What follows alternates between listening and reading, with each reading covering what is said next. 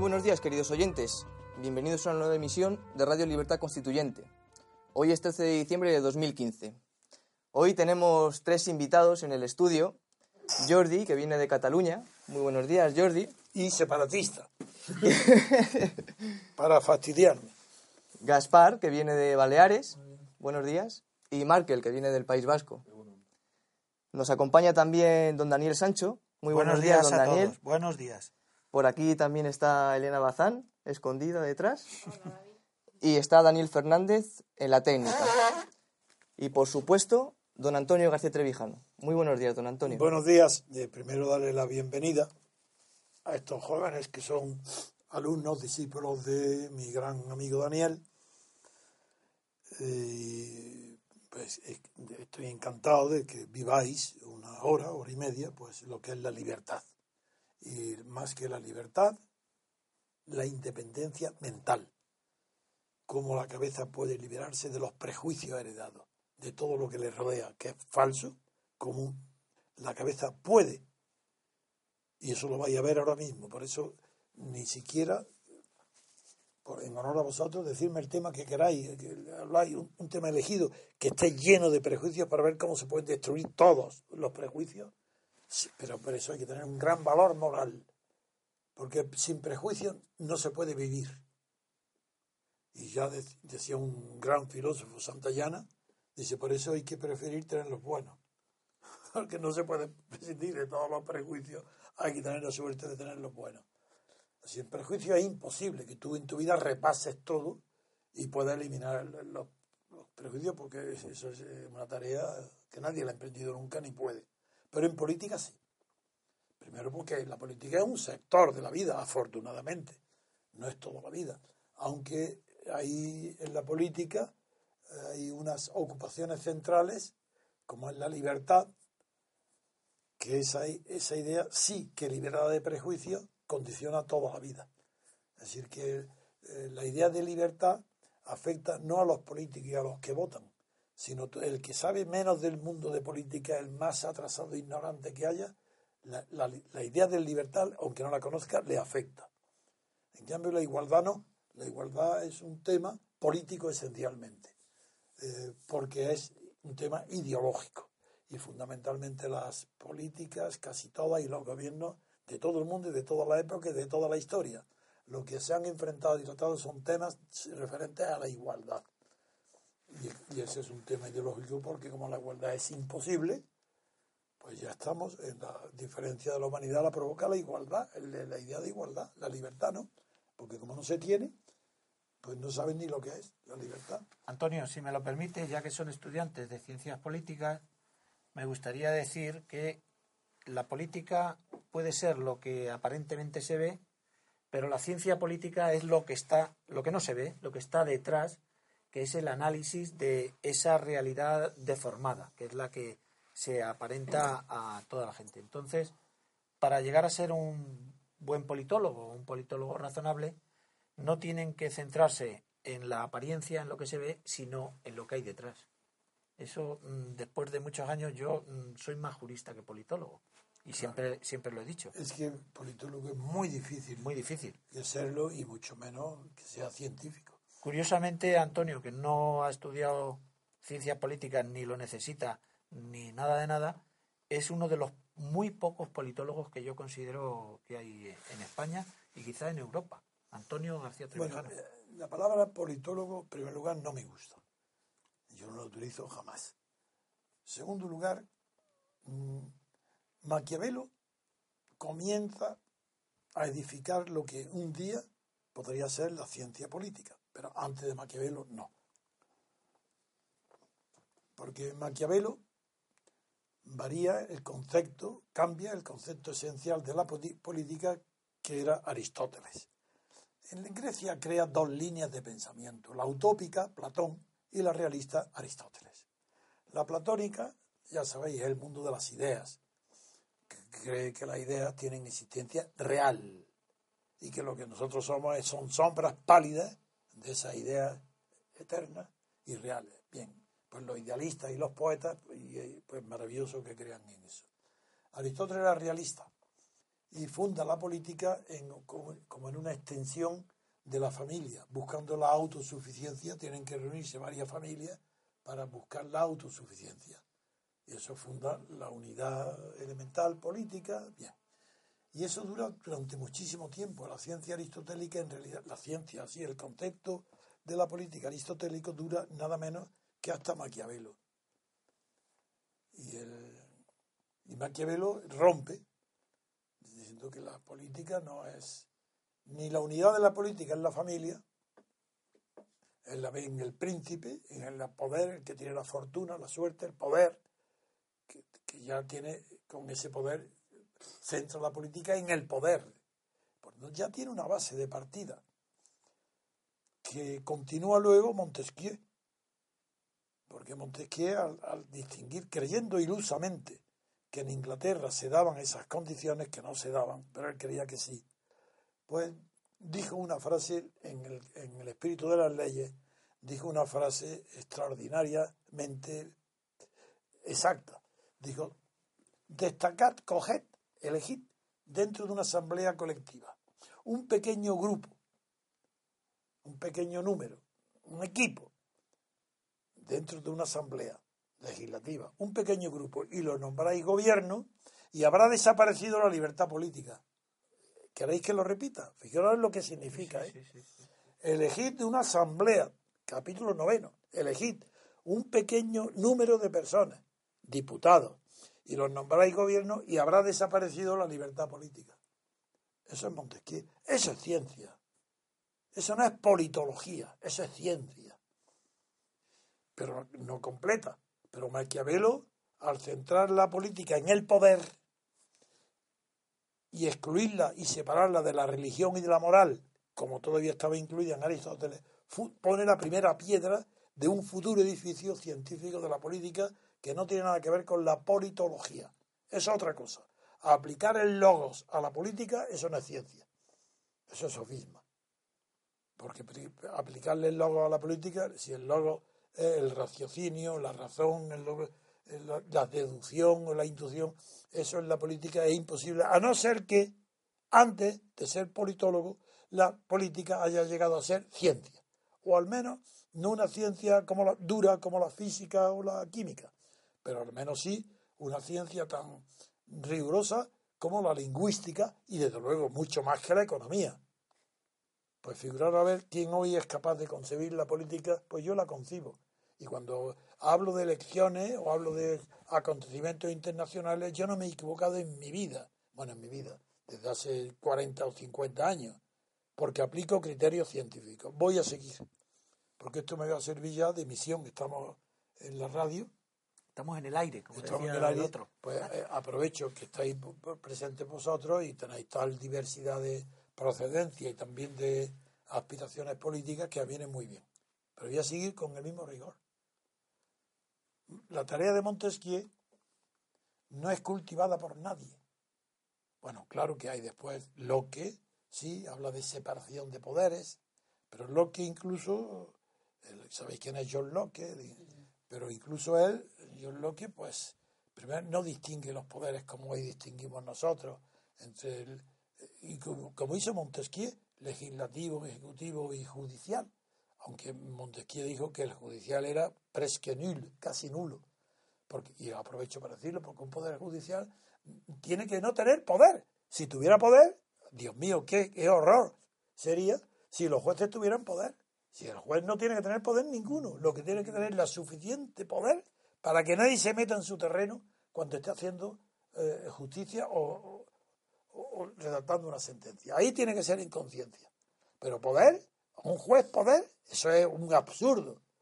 El poder lo que tiene que ser independiente, es decir, tener suficiente poder para impedir que cualquier otro poder se meta en su terreno.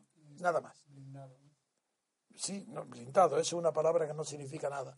Blindaje, yo lo sé muy bien para las guerras, los tanques, los coches, se le pone unos aparatos, sé lo que es.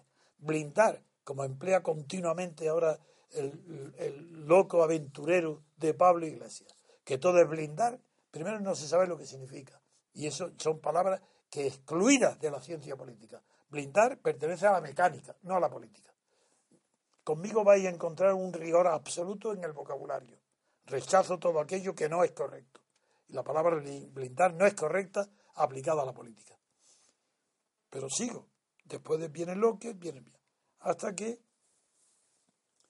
Y se pensaba que la democracia y por tanto la libertad política. Porque ¿qué creéis? Me adelanto que es la democracia. La democracia, bueno, tradicionalmente sí, demos significa pueblo, gracia significa fuerza, no poder, ¿eh? cuidado, que la democracia es fuerza, fuerza del pueblo. Por esa razón, votar está muy bien. Aprovecho todo esto para ir, a medida que una idea, la, la que conecta directamente. Mucha gente cree que la política es absurda, porque vale lo mismo el voto de una persona muy inteligente que de un atrasado mental. Entonces esa persona que dice eso no sabe lo que dice. Pero entre esas personas está nada menos que Stuart Mill, uno de los más grandes sabios en lógica y en, y en economía, Stuart Mill. Y sin embargo Stuart Mill defiende el voto plural, que no vale lo mismo el voto de un profesor de, Daniel, pues tenía que valer su voto cinco veces más que el vuestro, que sois sus alumnos. Y las mujeres no digamos, el voto, la mujer vale menos que la mitad del hombre. Eso es Stuart Mill, uno de los hombres más progresistas que hubo en su época y uno de los grandes creadores, junto con su padre James Mill y con Jeremías Bentham, posterior como es natural, uno de los grandes creadores de la filosofía utilitaria, del utilitarismo, que no es despreciable como aquí en, España los defensores de la moral católica tradicional del bien común desprecian creyendo que el utilitarismo, eso no es. Bueno, pues el, utilitarismo, decía Bertrand Russell, que sabéis quién es de nombre por lo menos, uno de los grandes, grandes matemáticos, por supuesto, pero también filósofo del siglo XX, pues decía que para lograr el mundo, un utilitarista de la talla, por ejemplo, de Stuart Mill, haría falta varios siglos de civilización para producir uno porque el utilitarismo es una filosofía moral grandiosa. No es el momento, voy a seguir. Estamos en el camino de, de, de Maquiavelo, Locke, Montesquieu, Locke, y llegamos a un momento decisivo. Y es que estaba, eh, había, el mundo entero creía que era imposible una república en un país de grandes dimensiones. La república estaba muy bien, pues para Suiza, para Venecia, para eh, pequeñas superficies habitadas por poco número de personas y, la, y esa república eh, tenía que estar regida por la democracia, un pequeño número de la república democrática. No sabían todos los que decían eso, que e, lo sabían, pero se lo saltaban, que en esa época tanto las pequeñas repúblicas de Venecia estaban regidas por oligarquías, no por, no por democracia. Eso no hubo en Europa ninguna. Pero en fin, era unánime que era imposible entre los grandes pensadores que hubiera una libertad política, por tanto una democracia, ni, ni, una república, no, una república en un gran país. Figuraros la sorpresa que para el mundo supone que antes de la Revolución Francesa, pero bastante antes, décadas antes, 10, 12 años antes, en la guerra de la colonia de América del Norte dependientes de la corona inglesa, se rebelan y hacen una guerra y la ganan. Bueno, eso fue una... ¿Cómo? Destruían todas las creencias de la época. Era una gran república con un territorio mayor que Europa entera y era una república. Bueno, entonces ya, porque rechazaron la monarquía, se la ofrecieron a Washington y a Adam, a dos, pero ellos, ¿cómo iban los ganadores de la guerra civil, de la guerra Sí, era en el fondo era civil porque era una colonia, pero en fin, de la guerra de independencia contra Inglaterra, contra el Reino Unido, porque ya era Reino Unido, no era Inglaterra, ya era Gran Bretaña. Pues los vencedores de la guerra rechazaron por principio, uno, la monarquía, puesto que una monarquía es la que le había provocado la guerra. ¿Provocado por qué? Porque la monarquía le negó los derechos de ciudadanos de igualdad a las colonias sobre ellos. Y con eso ya está. Segundo, no querían parlamento, odiaban los parlamentos. ¿Por qué? Porque Benjamin eh, Franklin estuvo enviado por todos los colonos, por las colonias, a Londres para obtener la igualdad de trato de los ciudadanos ingleses con los, eh, de Los América del colonos. Norte, con los de América del Norte y fracasó. Se celebró una, una votación en el Parlamento inglés y, y- y mil diputados votaron en contra, es decir, a favor de la desigualdad, y solamente ciento veintitantos a favor de Edmund Burke, que fue el único que tomó el liderazgo de defender la causa de la igualdad que traía Benjamin Franklin en el bolsillo. Se re- regresa acompañado de Tom Paine, hijo de un fabricante de fajas de mujer a quien le paga el billete, y cuando llegan a Boston ya se oyen los cañonazos de la guerra civil, que fue la célebre escena que tiraban los, los faldos, de, los bultos de té, porque sabían no tenían libertad de comercio. Bien, ya estamos en Estados Unidos. Y le preguntan, ¿eh? ¿qué ha hecho Estados Unidos? Primero hace una constitución con- confederal. Y llega hasta tal punto el fracaso de Estados Unidos que está a punto de, desapa- de desaparecer. Lo que los ingleses no habían logrado, que es vencer a los colonos a la rebelión de los colonos para la independencia, lo va a conseguir el sistema confederal.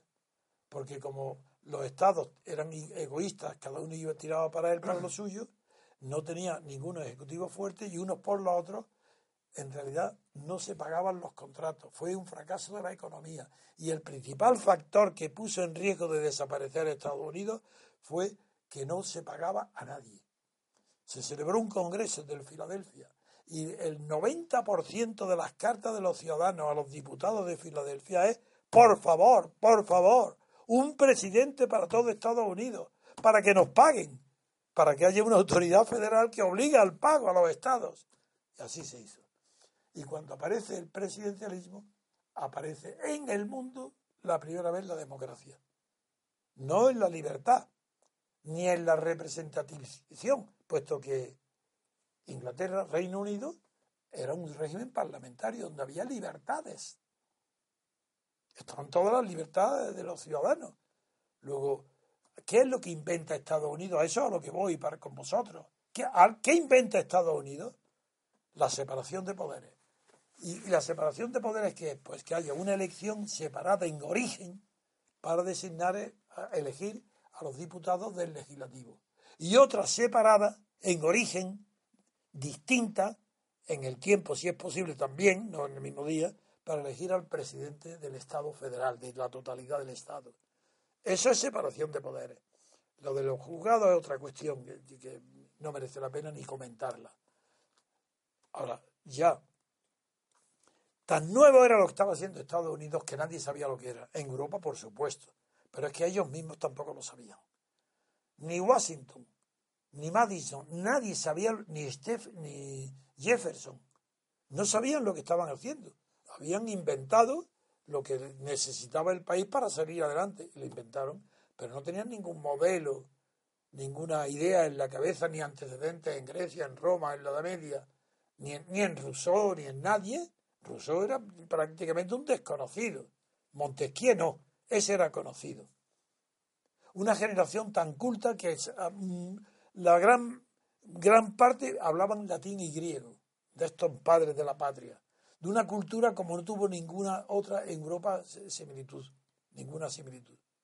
Ha sido un prodigio de la civilización que esa generación escribiera, hiciera la constitución de independencia de Estados Unidos. Eso es como una de las grandes maravillas del mundo. No hablo de hoy, hablo de lo que hicieron, lo que, lo que construyeron, que sigue intacto, ¿eh? no se ha modificado. Las enmiendas añaden cosas, pero no quitan nada de lo que hay. Pues bien, como no sabían lo que habían hecho, a una mujer le preguntaba a John Adams, ¿pero qué están ustedes haciendo? Cuando estaban reunidos en Filadelfia, señora, señora, la República de las Leyes. No sabían lo que estaban haciendo. Y solamente uno, que no llegó a presidente porque fue el pobre eh, matado en un duelo a espada, Hamilton.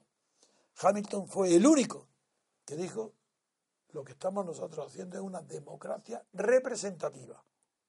Porque hasta entonces la palabra democracia producía un horror en Madison sobre todo y en, este, todo. Jefferson, Washington, todo. La democracia para ellos era el, el- sistema político de la plebe, del plebeyo, de, la grosería, de la bajeza moral, de, la falta de educación, de la ignorancia. Eso es la democracia. Porque ellos por democracia entendían como Podemos, como Podemos no ahora, cuando nació Podemos, como el 15M. Así ellos creían que eso era lo peor del mundo, la bazofia, y lo odiaban, porque no sabían que podía ser una democracia representativa. Y el único que se dio cuenta de eso fue Hamilton. Bien, en Europa, Kant, ya que hablamos antes de Kant,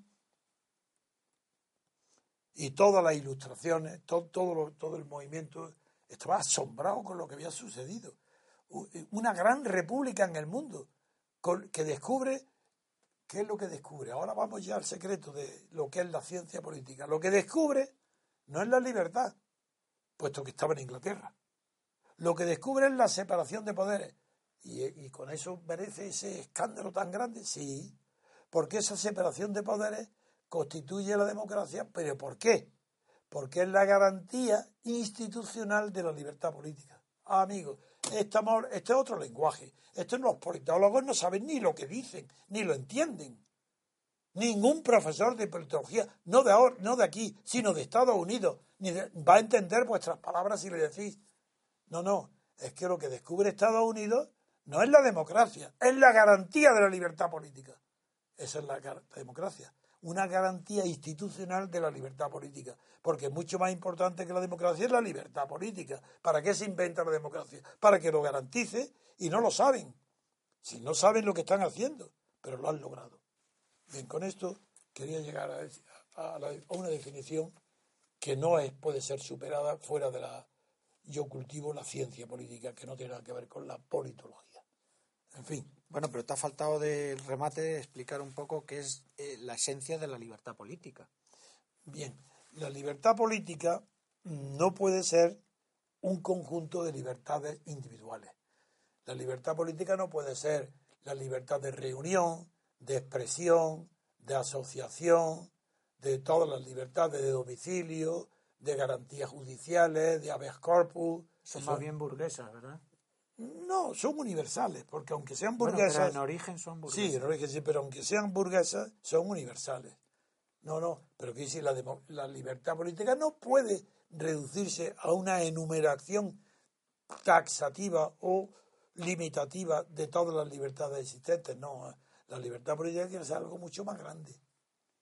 ¿Y qué es lo que es la libertad política? Pues el fundamento. El fundamento, la base que justifica, ampara y protege todas las libertades.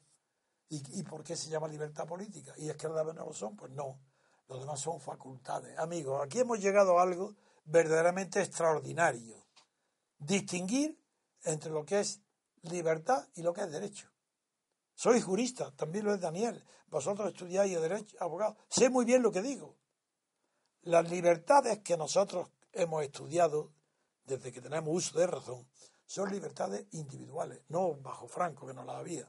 Pero en fin, en el mundo civilizado, en el mundo liberal, en el, mundo occidental, decimos que tenemos libertades personales. ¿Sí? Libertades personales, ¿por qué lo sabéis? Porque alguien os lo ha dado. Alguien, porque un momento antes no lo había, pero llega una revolución francesa y bueno, fracasa la revolución pero empiezan a venir sistemas que conceden, mediante cartas otorgadas, conceden libertades. ¿Y qué? ¿Es que acaso con Carlos X y con Luis XVIII en Francia no había libertades como ahora? Pues claro que la había. De libertad de movimiento, de domicilio, de todo, de expresión. Pero ¿qué pasa? Eso no es suficiente. Porque las libertades individuales, las personales, si no están fundadas en algo que les da su esencia su motor y su existencia depende de una autoridad superior que las conceda o las retire. Son derechos. Es decir, lo que el hombre ha conquistado en Europa son derechos. La libertad política ningún país europeo la tiene. Ni siquiera Reino Unido. Tiene libertades personales, es un régimen parlamentario. Pero después de Hitler y de Mussolini y de Franco, ¿dónde está la libertad política colectiva. Esa es la palabra. No hay libertad política individual, son derechos. Si tú tienes derecho de propiedad, pues tienes la facultad de hipotecarle la cosa o venderla, son facultades inherentes a un derecho. tienen libertad de uso. pues lo mismo pasa con las libertades. Son derechos.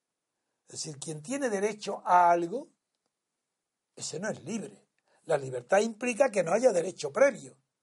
Porque si tú tienes derecho a hacer algo, es una facultad el que te da ese derecho a algo. Eso no es la libertad. La libertad es que no tengas coacción ninguna. Y eso no existe más que una. Respetable, una nada más. Porque también la tiene un dictador, hacer lo que le da la gana. Pero eso no es respetable. Para que sea respetable tiene que ser libertad política colectiva. Amigo, esas son palabras mayores. España no la tiene, ni la tiene Alemania, ni la tiene Italia, ni la tiene Inglaterra, no la tienen.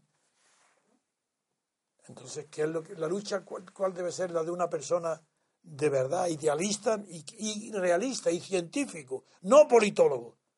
Esos son especialistas en el conocimiento de qué? De la vida política parlamentaria, de la vida política de los estados de partido, del conocimiento racional de los defectos de los sistemas. Esos son los politólogos.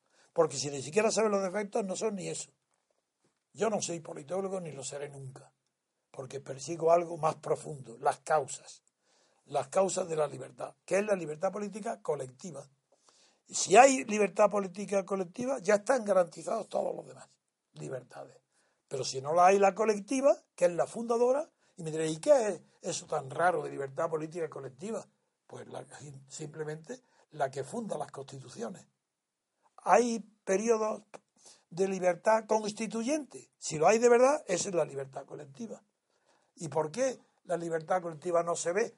Porque como, como sucede en Estados Unidos, aunque con muchísimas degeneraciones, cuando la libertad colectiva funda un sistema, ella misma se toma la garantía de que no puede ser destruida y mete, y mete la posibilidad de reforma de ese sistema, a lo que en Estados Unidos se llaman enmiendas, pero no son reformas de la Constitución. La Constitución no se reforma, es que eso es lo que hay que entender. La libertad política fundamenta una constitución.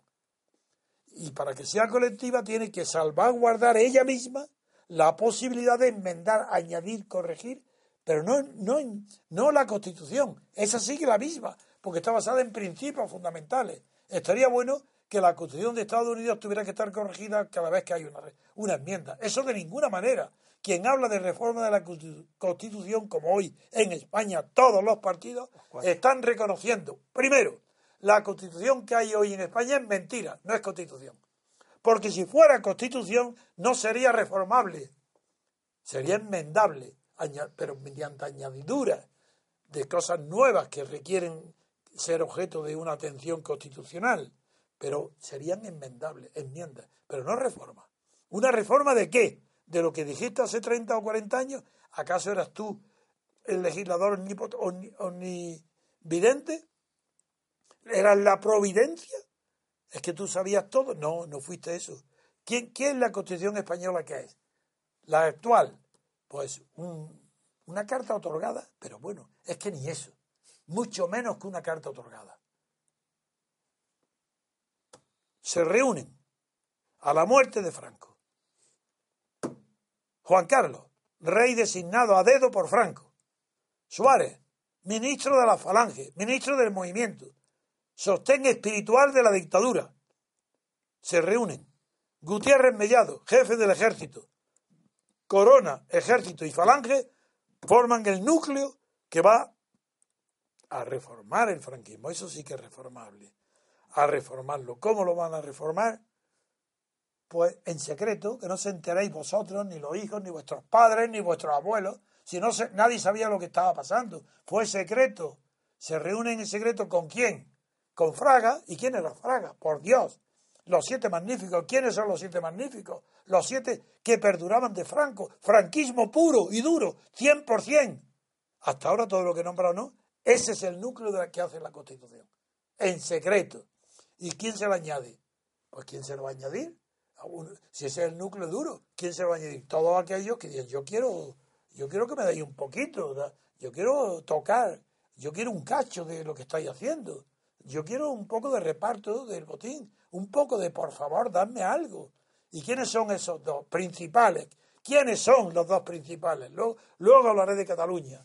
Los dos principales es uno, Felipe González. ¿Apoyado por quién? Por los alemanes. Con dinero alemán, apoyado alemán. Fuerza interior cero. Protegido por Franco. Nombre Isidoro.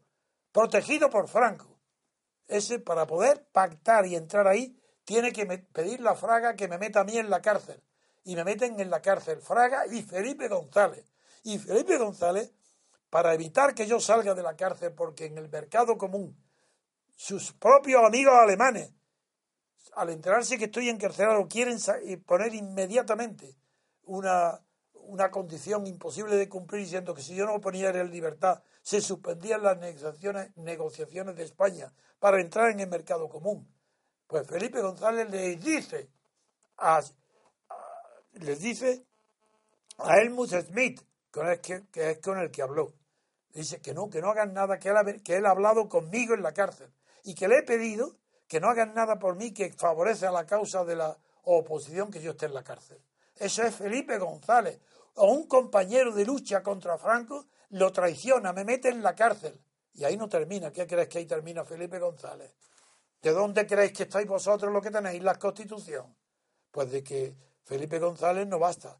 Tiene que entrar, a pesar de que hay un documento redactado por mí en mi despacho, donde el Partido Socialista de Felipe González firma con Santiago Carrillo y con todos los demás partidos, que nadie aceptará la legalización de un partido antes que otro, sino que tendrá que ser simultánea a todos, y no por concesión, sino por en virtud de una ley de asociación, pues bien, firman, ingresan todos antes y se inicia la, carrera del oportunismo y hasta que llega Santiago Carrillo que dice yo también quiero un cacho, que yo, que yo ya estaba el soy dentro repartiendo y comiendo, que yo también quiero comer. Y Santiago Carrillo se inventa el ruido de sables, que es mentira, porque yo era el único de la oposición que llevaba la relación con los militares y sabía que no había peligro ninguno. Si yo había hablado con todos los tenientes generales, para palpar el ambiente, saber lo que podía hacer porque era un hombre responsable. ¿Y qué me dicen? A uno, el director general de la Guardia Civil, teniente general Luis Díaz Alegría, el hermano de Manuel. Me yo le pregunto directamente, ¿cómo saldría usted con la Guardia Civil a la calle? ¿Cuándo? ¿En qué condiciones? ¿En qué, en qué situación lo haría? Y dice, hombre, si hubiera eh, asalto de trenes, si hubiera violaciones de los conventos, quema de iglesias, muy bien, figuraros un hombre que estaba con la mente eh, eh, de la guerra, de la república, de nada, de nada, pues eso eran todos. Y yo lo transmitía a Santiago Carrillo y a Rafael Calvo me autorizó toda la Junta Democrática para que mis informes militares, no, para que yo no quería tenerlos en secreto, solo los comunicara a Santiago Carrillo y Rafael Calvo que era del Opus Dei. Lo contrario. Bien, pues Santiago Carrillo se inventó, como él quería que fuera su partido legalizado, para que su partido no protestara y lo obedeciera como un, como un solo hombre, se inventó el ruido de sables. Esa mentira está en el origen de la Constitución que vosotros hoy estáis, el que quiera apoyarla o votarla, ruido de sables, mentira. Bien, entonces, eliminado todo eso, propaganda, hacen una constitución. ¿Y cómo crees que la hace la constitución? ¿Que crees que acaso pues hay una hay una se celebran unas elecciones legislativas con arreglo a la ley electoral de Franco, pura, de elecciones de procuradores eh, en cortes legislativas, nada más, corriente, una ordinaria, y dentro de esa comisión, no, dentro de esa legislatura, dentro de esa, de repente hay un, hay un escándalo porque un periodista Pedro Altares, director de Cuadernos para el Diálogo, la revista de, inspirada en, en Ruiz Jiménez, Joaquín Ruiz Jiménez, es decir, de la democracia cristiana, que era un poquito de izquierda, pero bueno, de la manera en que se puede hablar de izquierda en la iglesia. Y él, bueno, pues mm, se entera, Pedro Altares publica un artículo y revela que en esas cortes franquistas, con arreglo a la ley de, de Franco, y con arreglo a todos los elegidos franquistas, se está elaborando una constitución. Aparece como un secreto. Fue un escándalo en la época, yo me acuerdo muy bien. Es decir, que se estaba haciendo una constitución en secreto, que no sabían los diputados, no sabían que se estaba haciendo, porque era una pequeña comisión constituida por seis personas, siete personas, haciendo la constitución. ¿Y qué constitución es esa? ¿Qué dicen? ¿Qué creéis que es esa constitución? ¿Unas negociaciones entre los grandes poderes? ¿Quién? La banca, la oligarquía, la iglesia, el ejército, nada de eso. Sí. Uno era, la constitución le dice, el franquismo residual. Los intereses del franquismo, las leyes del franquismo, que no haya revisión del pasado, que no se vea lo que ha hecho cada uno en el pasado. Ese es el núcleo duro. Los Suárez, los Gutiérrez Mellado, la, falange, claro. ¿Y quién se incorpora nuevo? Tres fuerzas. PSOE, Partido Comunista y... Nacionalista. Sí, señor. Nacionalista. ¿Y quiénes son los nacionalistas? Pues de los catalanes y los vascos, es decir, nada más. Por un pequeño grupo, pequeñísimo, al que yo veía casi diariamente, porque no había nadie que no viniera a Madrid, nacionalista, vasco o catalán que no viniera a verme. A comer conmigo a solas, porque nadie tenía mejor información que yo de cómo iba y, de saber cómo había que dirigir la oposición. Bueno, pues eso es la Constitución española. Y hay todavía gente hoy, que catedráticos de Derecho Constitucional, de Derecho Político, que aparecen en las televisiones, que hablan de la Constitución como si fuese algo serio, cuando no es más que fue un reparto de botín entre las fuerzas franquistas y PSOE, Partido Comunista y, y, fuerzas nacionalistas. Punto. Esa es la Constitución. Respetable, cero. ¿Qué vale la Constitución? Cero. Eso no es Constitución ni es nada. No tiene principios. Nada. ¿Y, y qué hacen? Porque juran todo. El Juan Carlos jura la Constitución, antes juró los principios. No, juró los principios de Franco del movimiento, juró lo siguiente. Suárez hace doble juramento, todos juran, aquí son todos perjuros. Y eso se presenta como qué? Como algo civilizado. La Constitución española no vale para nada. Y si se sigue en vigor es porque no se cumple. Si se hubiera cumplido, la Constitución había desaparecido al mes siguiente. ¿Pero por qué dura? Porque, porque no se cumple. Es como, es como una fachada que ahí está, nadie le toca. Bueno, pues ahí está pero no se cumple. Ahí está. ¿No hay en la Constitución el mandato imperativo? Lo sabéis, ¿verdad? ¿Es que acaso ha habido un solo día desde que está la Constitución en vigor, en los 40 años que lleva, o 37 los que lleve? ¿Ha habido una sola vez donde no haya entrado en vigor el mandato imperativo de los partidos políticos que hacen las listas y ordenan a los diputados cómo tienen que votar? Pero no dice la Constitución que tienen que votar en conciencia y que está prohibido el mandato imperativo como eso ha sido violado flagrantemente ante los se han levantado las faldas impúdicamente ante todos los españoles, todos los diputados, todo es nulo. No hay una sola ley aprobada en, en las Cortes ni en el Congreso que sea válida, porque todo lo que se hace en contra de lo que dice la Constitución es nulo de pleno derecho. Luego las 100.000, 200.000 o el millón de leyes que hacen, que hacen los órganos legislativos españoles son nulos de pleno derecho. ¿Y por qué digo el millón? Porque aquí en España se hacen leyes como churros. Porque el mérito de las leyes es hacer cuantas más mejor al año. Es, eh, se hacen a destajo las leyes, como vuestros trabajos judiciales, a destajo. Las leyes, cuanto el Congreso presume, hemos hecho hoy, este año, 100.000 leyes. Pero si las leyes es todo lo contrario. Cuanto menos se hagan, es mejor el legislador, es mejor el ordenamiento jurídico. Hay que completar las leyes luego con, con ordenanzas, reglamentos, eh, normas jurídicas de un orden bastante inferior, pero no leyes. Y, lo que no va a estar en leyes, decretos leyes. Así se va rumasa, se sacan todo lo que quieren, así, decretos leyes. Antonio, hay una parte que, bueno, te voy a llamar Torrente a partir de ahora, pero no por el famoso Torrente, director de cine, que tiene sino por el torrente de, sabiduría y de experiencia que tiene. Eh, hay un tema que me ha parecido muy interesante lo que has comentado.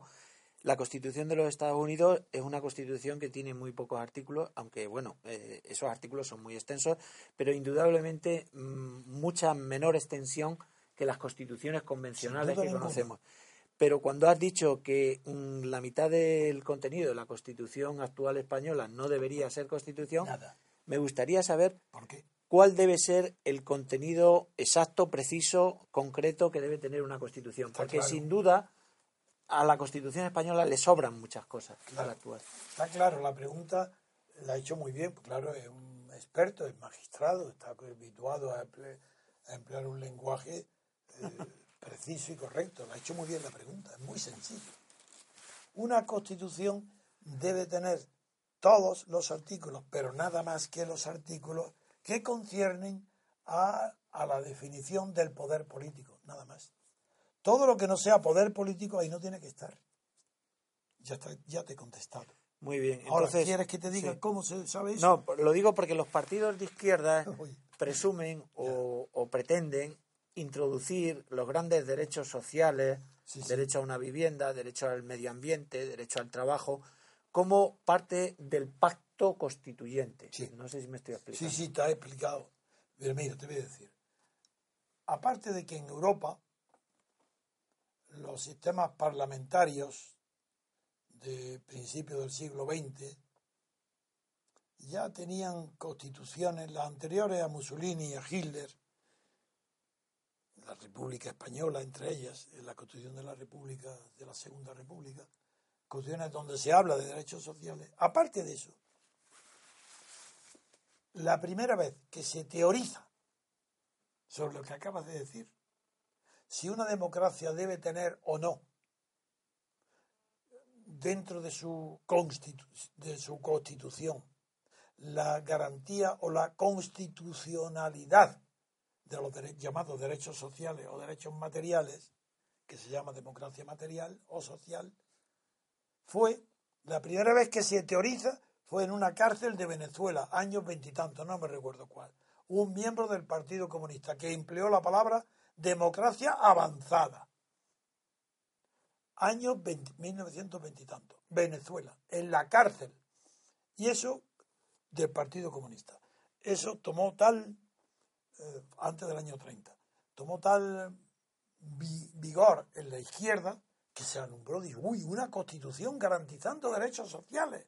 Uy, qué maravilla, venga, derecho a la vivienda, derecho al, al trabajo, derecho a los viajes, derecho a, a- divertirse los viejos, el incenso, de los derechos sociales son ilimitados. Pero bueno, eso fue descubierto ahí. Pero, pero, una cosa es el Estado y otra cosa es el gobierno. Y la Constitución regula los poderes del Estado, no los del gobierno. Y la mejor comparación que hago siempre es el juego de ajedrez. Una constitución define las reglas del juego político, como las de ajedrez, exactamente igual. Define las reglas, esa es la constitución. Definir las reglas del juego político, es decir, de la libertad.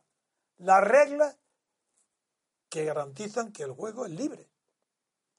Pero no se mete ni pierde un segundo de su tiempo en describir, regular o enumerar las jugadas.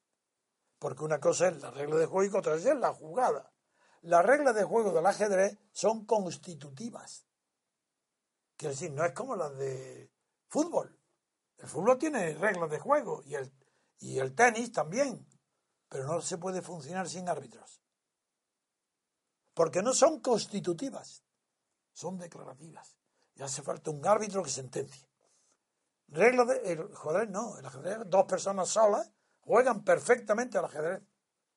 Porque son las reglas del ajedrez, son constitutivas. Exactamente igual que las reglas del juego político. Una constitución es reglas constitutivas, no jugadas. ¿Y qué, qué es lo que sucede entonces con la gran pregunta que acabas de hacer? Que sería el secreto de la felicidad humana si se comprendieran de una vez para siempre. Pues que la jugada no está dentro de la regla de juego. Un niño de 5 y 6 años puede jugar al ajedrez exactamente lo mismo que el campeón del mundo. Las reglas son las mismas. Los caballos y las reinas y los reyes y los peones y los alfiles y las torres los mueven exactamente igual. Pero ¿en ¿dónde está la diferencia? En la jugada. Es que el campeón del mundo no le dura al niño ni un segundo, bien de acuerdo. Eso es la jugada, eso no es la regla de juego. Con eso te contesto. Un gobierno puede ser de ultra izquierda y adoptar todas las medidas sociales que quiera, porque es su jugada. Y la Constitución tiene que amparar dentro de la libertad esa jugada, pero no, no meterla en la Constitución, porque luego viene un gobierno de derechas que no es de izquierda y quiere lo contrario. ¿Qué va a ser? ¿Cambiar la Constitución? No, no. La Constitución tiene que ser de tal manera que solamente garantiza la formalidad de la libertad, para que la jugada pueda ser de derecha, de izquierda o nula. Yo creo de verdad que eso justifica, primero, que yo haya hablado hoy prescindiendo de noticias. Sí, sí, sí. Y segundo, muy interesante. Que, que los tres habéis comprendido, lo primero, que la democracia es la garantía de la libertad política. Si no hay libertad política, no hay democracia, no puede haberla. En España hay libertad política colectiva, fundamento de las libertades que hay, o las mismas que hay las pueden quitar. Yo lo que no sé es si mis queridísimos alumnos han encontrado aquí un gran pensador que venían buscando o, o un chiquilicuatre como Pablo Iglesias. Jordi, yo por la cara que pones, yo creo que no. Yo estoy encantado. No, yo te veo decepcionado. ¿Eh, Yo sigo pensando que, claro, que hay que conseguir la libertad política, pero para que haya libertad política colectiva debe haber un colectivo detrás, debe haber una masa que produzca esa libertad. ¿Cómo y con conciencia, ¿verdad? hoy en día? Sí. Mm, eso lo consigue. Si la, pues igual que con Franco era una dictadura, era más fácil conseguir la libertad política colectiva que hoy. Y dirás, ¿cómo es posible eso? Pues porque hoy está el, el, gobernado, está más engañado que con Franco. Es decir, con Franco las personas informadas sabían que era un dictador, un régimen autoritario, que se dependía todo de su capricho, de lo que él quisiera. Bien, aunque era un hombre inteligente, entonces no ponía en práctica lo que él quería, sino que ponía en práctica aquello que su realismo le aconsejaba que la iglesia, el ejército, la banca y las grandes compañías iban a, aceptar. Por eso, los americanos. claro, los americanos, o Europa. Pero ahora la pregunta es distinta. ¿Por qué entonces había además esperanza que Franco muriera? Y esa fue mi apuesta, de creer que a la muerte de Franco había una oportunidad única para haber podido conquistar la libertad política colectiva, con un periodo de libertad constituyente donde se pudiera fraguar eh, una constitución que fuera producto de diputados elegidos para hacer la constitución, no legislativo, en fin, y durante un periodo. Como eso hoy es mucho más difícil, porque hoy lo más difícil de luchar es contra la oligarquía, porque de todos los sistemas políticos concebibles, el que más ha durado en el mundo ha sido siempre la oligarquía. El más estable es la oligarquía. Pero la oligarquía tiene un punto débil, que es el que yo ataco y quiero atacar siempre. El punto débil de las oligarquías es que necesitan a alguien por encima de ellos para no disputarse y no dividir el poder. Si las oligarquías se pelean, se destruyen a sí mismas. Y necesitan entonces dejar a alguien por encima de la melee para que se conserve el sistema oligárquico. Esa es la finalidad de la monarquía española. Así, si no hubiera rey, la disputa entre las oligarquías pues sería inestable en los gobiernos. Entonces el rey, la, la, función que cumple el rey es solamente existir. No es que tenga que arbitrar, como dice la Constitución, ni moderar, que ni arbitra ni modera. Eso nada. No, no, la función del rey es solo existir para ser, eh, estar ocupando la jefatura del Estado. Está sentado en, la, en el sillón del Estado. Entonces, como nadie puede aspirar a ese puesto, esa es su función. No se le pide otra. Aunque la gente que cree que la monarquía es otra, le piden otras cosas. No, no, no. Basta que exista. Para que el PSOE, el Partido Comunista o el PP no luchen por la jefatura del Estado y se destruyan a sí mismos. Luchan por el gobierno pero para luchar por el gobierno tienen que respetar entonces dos cosas. Uno es el rey, pero un momento, este no es un rey cualquiera, ojo, cuidado, este rey le ha puesto un dictador. ¿Y qué creéis? ¿Que eso no va a ser indiferente? Aunque durara 200 años esta dictadura, es imposible que no tenga impregnada dentro de ella el origen de, designado por un dictador. Imposible. Porque todos los que le rodean saben que es intocable. ¿Por qué, todos los partidos, incluido Podemos? Pero no veis que Podemos, si Podemos este Pablo Iglesias lo pongo como símbolo de la revolución. Empieza diciendo renta universal, to- todo.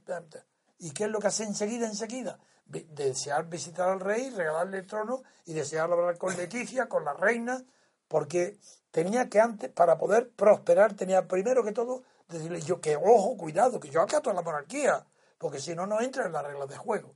Ese ejemplo que tenéis de un revolucionario que presume venir del 15M, cuando decían la democracia ya no nos representan, pues figuraros qué falsedad tan grande que eh, ni democracia ya ni nos representa, ni Podemos lo primero que hace es acercarse a la monarquía. Porque la monarquía esta no le basta con proceder de Franco. Tiene que toda la oligarquía aceptarla. Y la, y la política española, los Podemos y los Rivera, los Pablo Iglesias y Pedro Sánchez y el PSOE, es más, os voy a decir, los separatistas catalanes no pueden vivir sin la monarquía. Es mentira, no quieren separarse. Todo eso es un cuento.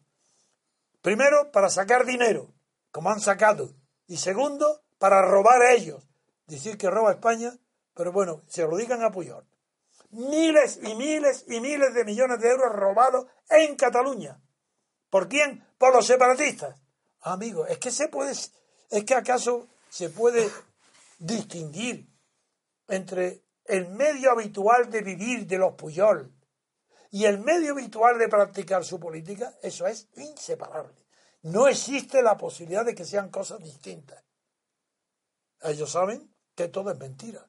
Saben que a la muerte de Franco es mentira todo, que el rey es de mentira, que no está todo aprobado, que es mentira. Y dice, bueno, pero vamos a ganar dinero porque el catalán tiene mucho sentido de la pela. Y porque lo tiene, se mete con Franco hasta la médula. Y como lo tiene, se mete ahora en el separatismo hasta la médula. Pero ni un paso más, ¿eh? Cuidado.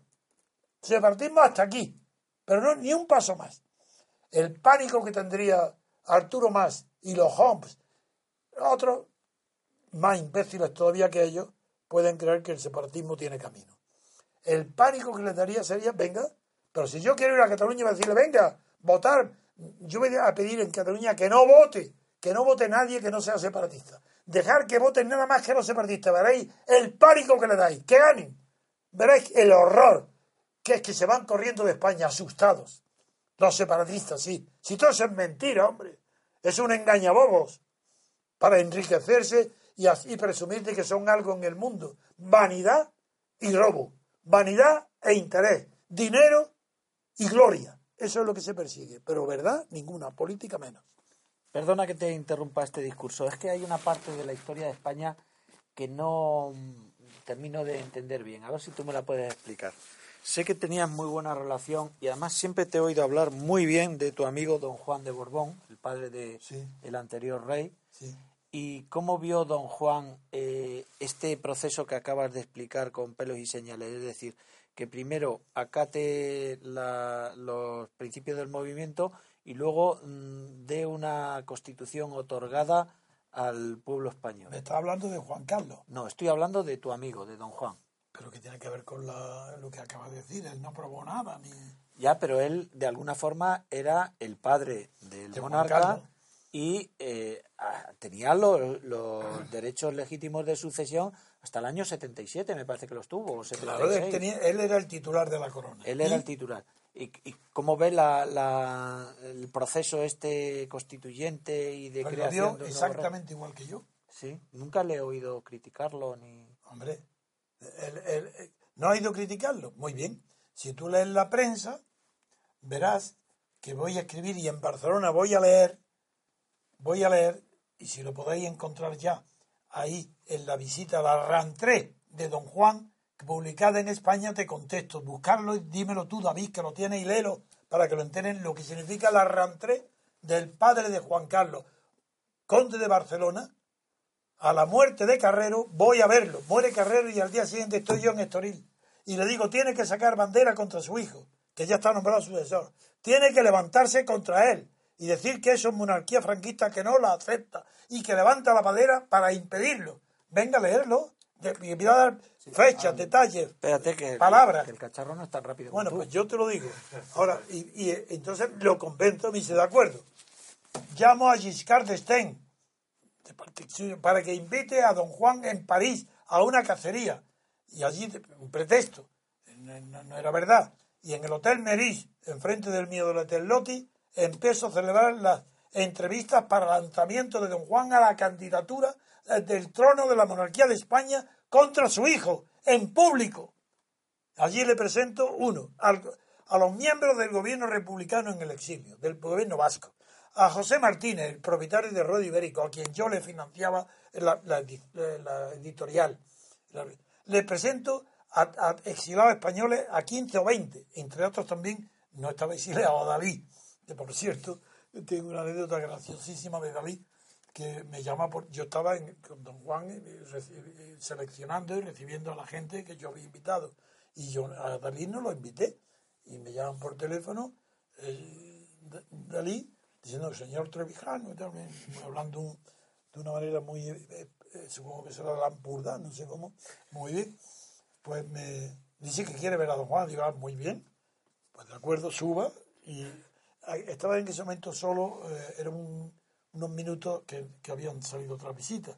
Y yo le digo a, como yo tenía mucha amistad y confianza con el conde de Barcelona, le digo, vamos a salir a recibirlo porque esto es muy importante. Dalí es una figura del arte, vamos a salir, en vez de esperar en, en el hotel que venga él. En la habitación. En la habitación, sí. Vamos a salir al pasillo a recibirlo, que vea la atención. Y eh, don Juan se ríe, le hizo gracia y dice, pues venga, vamos.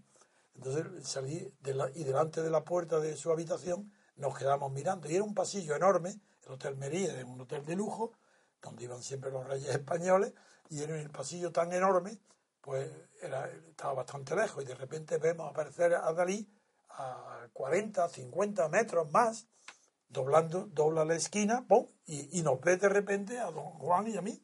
Entonces, al vernos, se queda para el lado, se inclina y empieza a bajar, a bajar la cabeza y los hombros, como los hermanos Mar, el grucho, el de los bigotes, y cuando llega a unos metros ya iba de rodillas, andando de rodillas. Esa, esa fue la, la escena que recuerdo de Don Juan. Bien, eso es para que os riáis porque tiene gracia. Pero ahora dime ahora qué pasa con Eduard Belví, con el Express. ¿Qué dice en la entrevista? A ver, ¿qué pasa? ¿Cómo me dices que no? No, No, levanté yo la no digo bandera. ni que sí ni que no. Yo digo que quiero saber. Ah, bueno. Quiero conocer. Hubiese sido responsable, don Juan, ¿Qué? ¿no te crees? Hubiese sido una monarquía responsable como la de Hombre, Inglaterra. hombre, mira, primer lugar, don Juan me pregunta a mí primero que cómo podría ser su monarquía. Yo le digo que presidencialista, que si no, que la, que la opción es o monarquía o república presidencialista. Era, era mucho más inteligente que su hijo, y él, pero mucho más, y comprendió enseguida que si salía una opción en un referéndum, que él siempre lo aceptó, que era yo, que tenía que haber un referéndum entre monarquía y república. Si no, yo no colabora- colaboraba con él. Porque yo le dije desde el primer día que yo era republicano. Digo, yo colaboro contra Franco. Y soy leal. Le- Nunca haré nada. eh, Seré leal. Pero eh, vamos juntos para derribar a Franco. Bien, entonces, digo, pero la república, yo defiendo la república presidencialista. Y digo, él era tan listo que se dio cuenta que una república presidencial, una república presidencial sería imbatible, que la monarquía no podría contra ella, porque se daba cuenta de lo que era Estados Unidos, un, un presidente eh, con la autoridad de presidente y una república. eh. Entonces me dijo, ¿y no es posible, no sería posible una monarquía presidencialista? No hay ningún modelo en el mundo.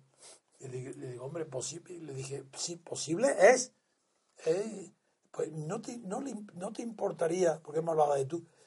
Yo le decía, señor, eh, ¿no te importaría escribirme dos folios explicando cómo podría ser la- una monarquía presidencialista?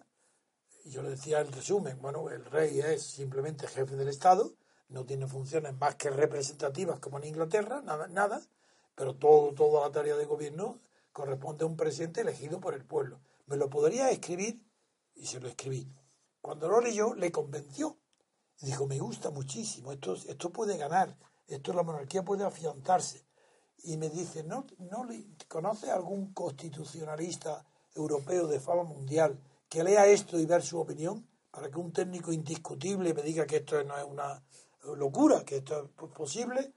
Y me dice, ¿tú conoces a un...? Yo he preguntado y me dicen que hay uno en Francia, Maurice Duverger, que, que es constitucionalista. ¿Usted lo conoce? Digo, no, personalmente no. Sus libros sí y valen poco, pero es un hombre eh, competente y con fama, desde luego.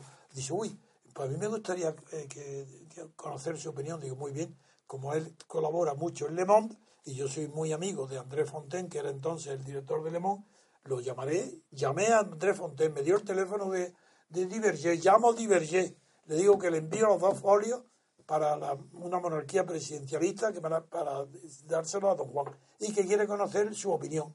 Y digo, pues, y me dijo él, mándamelo, y, como yo lo leeré en dos días, me llaman luego dentro de 48 horas y hacemos una cena o lo que quiera aquí en París. Preparé una cena en París, en el Hotel Loti, en primer piso, me hicieron un salón maravilloso, los tres solos, don Juan, Maurice de y yo. Maurice de Berger ya había leído, claro, el proyecto mío de monarquía presidencialista. Y don Juan, con una enorme expectación y curiosidad y contentísimo, pero no se veía el resultado. Le pregunté, ¿y qué le parece, señor Diverger, qué le parece? Y él dijo literalmente, aparte que estuvo muy simpático todo el tiempo, le dijo literalmente, dice, esto hubiera, hubiera sido el sueño de Benjamín Constant. Benjamín Constant es uno de los hombres más inteligentes de la filosofía política mundial de todos los tiempos. Él era hijo de un, hombre muy rico, era mitad belga, mitad suizo, y lo mandó y lo educó, a- lo- hizo los estudios no en Francia, eh, aunque era, ni era francés, su padre, y, pero hizo los estudios en Edimburgo, en el norte de Inglaterra, de Gran Bretaña, donde, claro, tuvo la enorme suerte de conocer la ilustración escocesa. Entonces no estaba formado en la ilustración francesa, sino en la escocesa. Eso le permitió tener una idea de libertad que no tenían los franceses, que eran los doctrinarios, como fue eh, de Bonal y de Mestre, todo, ¿no? y como en España fue Donoso Cortés, porque fueron influidos por los doctrinarios franceses. Él no, Benjamín Constant, como vino de la educación escocesa, de Edimburgo, donde estaba la Adam Smith y Ferguson, todos los grandes, y él, pues eh, tenía una formación de la libertad mucho más eh, admitía que la libertad y la gobierno podían ocuparse de las cosas sociales. Él, no era partidario del laissez-faire, laissez-passer. Bien, pues Benjamín Constant, cuando dijo eso, era el la- Benjamín Constant es el dios para la de filosofía política para los franceses. Entonces, cuando dijo eso, voy a decir el sueño de Benjamín Constant. Pero a mí no me agradó, porque yo conocía bien a, a Benjamín Constant, sus obras principales, y no sabía por qué lo había dicho. Entonces estaba impaciente cuando regresé a España, cogí aquí, que tengo las obras completas, y fui a Benjamín Constant buscando y de, por qué me ha dicho esto. Yo sabía que era una alabanza, y digo que era una maravilla. Pero yo digo, ¿por qué me identifica con Constant cuando yo soy muy diferente de Benjamín Constant? Entonces me encontré ya que en una de las obritas pequeñas que se llama Principios, principios políticos, donde eh, explica por qué los reyes eh, son deben de, deben de tener inmunidad y por qué los ministros tienen que firmar todo lo que haga un rey para que ellos respondan por lo que el rey no responde. Pues ahí mismo ya sí dice un concepto muy grande, muy bueno para entender que los reyes para él estaban por encima de la melé. Dice, una gran familia, la historia le tiene que agradecer que ha mantenido la unidad de la patria, la unidad es atributo de los reyes. Dice, entonces, por eso es, los ministros tienen que responder por ellos. Y el rey se sitúa por encima de la melé. Entonces, por eso, entonces comprendía a Diverger, que dijo, claro que le ha gustado, porque sería el sueño de Benjamín Costa. Un rey por encima de la melé es que no participa en ningún juego ni interviene. En fin, os cuento todo esto para, porque es la verdad exacta de por qué don Juan de Borbón luchó conmigo, pero al final lo cuento también ahí, pero a ver, ¿hay algún punto que lo diga? Léelo, a ver, porque es más corto que leerlo, no hay nada. A ver, léelo tú, David. Ver, ¿qué punto tiene ahí? De Sí, haber- tengo el punto. Venga, de David, eh, a ver qué hago con el rey Don Juan en París, con por ejemplo, con Belví, con el Express. Sí. A la muerte de Carrero Blanco, el señor Trevijano convence a don Juan para que levante su bandera dinástica contra el nombramiento de su hijo como sucesor de Franco a título de rey. Con esta finalidad, pide a Giscard d'Estaing, presidente de la República Francesa, que lo invite a una cacería como pretexto para realizar en París declaraciones a la prensa oponiéndose al nombramiento de su hijo como sucesor de Franco. Don Juan declaró al periodista Edouard Belby del semanario L'Express, que era propiedad de Shervan Reiber, su voluntad de repudiar el nombramiento de su hijo como sucesor. El señor Trevijano aprovechó esa estancia en París para presentarle en el Hotel Maurice a José Martínez, editor de Ruedo Ibérico, a quien le había financiado el relanzamiento de esa famosa editorial. La prensa española se hizo eco de la presencia de don Juan en París como la vuelta, la rentrée de don Juan a la política. Sigue. Durante su estancia en París, Trevijano propuso a don Juan que hiciera unas declaraciones al periódico Le Monde el día de su onomástica, 24 de junio. De acuerdo con Trevijano, el director de Le Monde, André Fontaine, designó al periodista Marcel Niedergan para que, se encargara, de realizar dicha entrevista en Estoril, inclu- incluyendo en ella los 14 puntos que Trevijano había redactado. A primeros de mayo de 1974, el secretario de Don Juan, coronel de la CUR, llama por teléfono desde Alicante al señor Trevijano para comunicarle que Don Juan anula la- las declaraciones a Le Monde, previstas para el 24 de junio. Trevijano le dice que no lo acepta, que es un compromiso con Le Monde que ha de cumplir y que estará con Marcel Niedergan el día 23 de junio en Estoril para preparar la entrevista del día siguiente. Dicho día, don Juan recibe al señor Trevijano en el domicilio particular del señor de la Cur. Le comunica que lo han dejado completamente solo y que nadie lo apoya para hacer las declaraciones. Trevijano le pregunta si es para no perjudicar la posibilidad sucesoria de su hijo Juan Carlos. Esta fue su respuesta. De mi hijo, llaman Fish. Me importa un bledo. En previsión de esta negativa, el señor Trevijano se había hecho acompañar por Rafael Calvo Serer, Javier Vidal, José María Díaz de Aguilar y Gabriel Rincón, cuatro monárquicos incondicionales de don Juan, para que ellos pudieran dar testimonio de ese momento histórico. Trevijano pide a don Juan que repita a sus amigos lo que había dicho de Juan Carlos. Don Juan guarda silencio. Trevijano repite entonces lo que don Juan le ha dicho cuando estaban solos. Esto es, la negativa a las declaraciones no era por respeto a su hijo, a quien despreciaba, sino porque estaba solo. Ante la insistencia de sus amigos monárquicos, admite una posibilidad para hacer las declaraciones, que Trevijano convenzca a don Pedro Sainz Rodríguez, Convenza. convenza a don Pedro Sainz Rodríguez, a cuyo fin les invita a almorzar juntos al día siguiente, 24 de junio. Trevijano acepta con la condición de que asista un testigo y propone como tal a don Javier Vidal, casado con una hija de, de Huarte, de Pamplona. Continúo con el, almuer- el almuerzo. El día 24 de junio del 74, almuerzo en un restaurante en las afueras de Estoril. Don Juan pide al señor Trevijano que explique a don Pedro las razones por las que debe hacer las declaraciones a Le. Apenas transcurrido unos segundos, don Pedro lo interrumpe para decir vaguedades. Trevijano se calla y le dice a don Juan que es inútil, que don Pedro no le escuchará. La escena se repite varias veces con el mismo resultado. El señor Trevijano dice que no hace más el ridículo y que se va. Don Juan le pide que antes de marcharse escuche el breve discurso que don Pedro le ha preparado para esa tarde, en la fiesta de su onomástica. Don Juan le pide a don Pedro que lea el pequeño discurso. Cuando termina, don Juan, ansioso, le pregunta a Trevijano su opinión. Este responde literalmente. Es el discurso típico de un traidor. Don Pedro estuvo a punto de sufrir una apoplejía.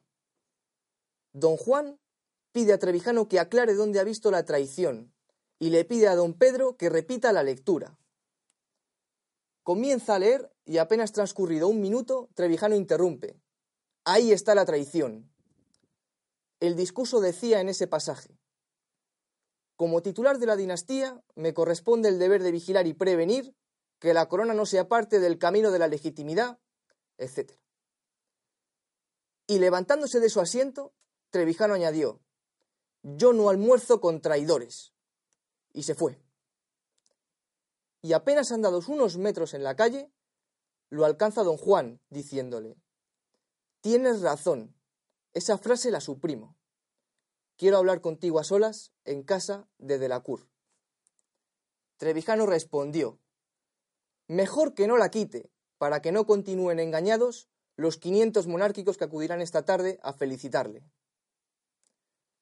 Don Juan lleva en su Volkswagen a Trevijano. Y ya en casa de Delacour, don Juan se explaya y le confiesa la verdad. Estoy solo y atacado por mi propia familia. La presión de su familia, mujer e hijas, es insoportable. Sufre continuas vejaciones. Incluso lo dejan sin comida y sin criados, y la nevera vacía, para que abandone su oposición a Juan Carlos se despide de Trevijano diciéndole, Eres la única persona leal entre todos los que me han rodeado, y tengo la mala suerte de que eres republicano. Y se despidieron para siempre. He contestado. Sí. Bien, de acuerdo. Bueno, a ver, ¿qué tiempo llevamos? Una hora y doce minutos. Pues ya está. Ya está el programa, ¿para qué seguir? Muy bien, pues no hay mejor manera de finalizar el programa, queridos oyentes. Muchas gracias, don Daniel. No, pero antes de gracias. cerrar, Sí, hay que hablar de, la, de lo que hay que hablar todos los días. Que voy a Cataluña el día 19 de diciembre. y que puede ser que el martes, el lunes, va a ser la vista oral del recurso que hemos puesto contra la prohibición de que hable en la plaza de San Jaume. Figúrate, figúrate, tú que vienes de allí, qué confianza tendréis que prohíben, que autorizan a todos los que han pedido hablar en el- o reunirse o concentrarse el día del silencio, de la reflexión, ponen la resolución, to- hay cerca de 200, todos concedidos, excepto el señor García Trevijano, prohibido. Por, por algo será, ¿no? Por algo será. Pues bien, pues eh, digo que voy a ir. Entonces, como el lunes vamos a, la vista, casi con seguridad que la comunicación será el martes. O el miércoles. O, o incluso el yo creo que el martes.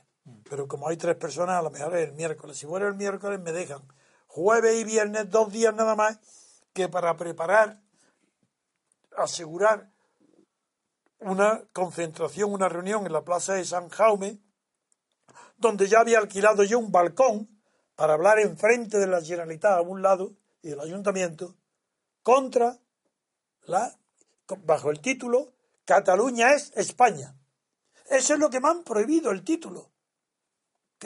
Es decir, que si, si hubiera dicho el título Cataluña no es España, lo prohí- me lo permiten. Eso es lo que no entendéis vosotros, los independentistas que estáis haciendo el juego a los franquistas. No sabéis lo que estáis haciendo, cómo juegan con vosotros. Si yo doy una conferencia en Barcelona diciendo exactamente Cataluña no es España, no me la prohíben. Piensa sobre ello. Pensar todo sobre ello. Entonces, claro, yo voy a tener dos días para reorganizar que yo tenía preparado de verdad. Había hecho eh, llamadas, organizaciones, tengo mucha gente, yo tengo muchos partidarios en España y en toda España. Y yo ya tenía más de mil personas iban desde fuera de Cataluña a solidarizarse con los catalanes, los no independentistas, de fuera de España, eso no lo han hecho nunca.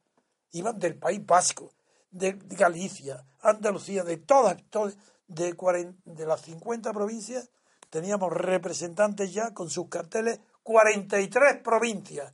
Pero al anularlo, yo no podía, yo no soy un irresponsable. Está la gente comprando billetes de avión y de tren. Esto no podía ser. Entonces se ha anulado todo. Y ahora tengo que, en, dos días o tres días como sumo, organizar una reunión en la Plaza San. Creen que no lo voy a hacer, no me conocen. Porque yo, aunque vaya 50 personas escuchándome, allí estoy en el balcón diciendo la verdad. Eso es. Yo voy a ir, si, me, si lo autorizan. Eh, Daniel cree, por su profesión y porque es magistrado y su buena fe jurídica, cree que, la van, que lo voy a ganar el recurso. Yo creo que no. Yo creo que lo tengo prohibido y perdido. Pero en fin, si, como, si me lo conceden, si lo gano, estaré en la plaza de San Jaume. Y yo, que sí, seguro que en dos días por lo menos 500 o 1000 personas, seguro eh, que, que lo, llamo y van. No, no todos, pues yo sé cómo hacerlo. Pero si no me lo conceden, si no gano el recurso, he dicho que también iré. En premio a las personas que han cogido billetes, que, que les cuesta dinero anularlo, digo, iré. Pero no provocaré. Eso es lo que yo no hago. Yo, eso soy, tengo mucha experiencia no haré ninguna reunión en la plaza de San Jaume, sino un local privado, alquilado, de 200 o 300 personas, un almuerzo, o 400 o 500, lo haré, iré. Eso es lo que faltaba decir. Entonces quiere decir que yo iré. Entonces, ahora ya claro, los que tenían preparado su viaje y no quieren anular su billete, magnífico. En fin, ahora ya sí puedes despedirte. Muy bien. Les mantendremos informados, queridos oyentes, cuando sepamos el pronunciamiento de, del tribunal, de la resolución. Y muchas gracias, queridos amigos, por, por venir. Gracias, Daniel. Gracias, Daniel. Muchas gracias, don Antonio.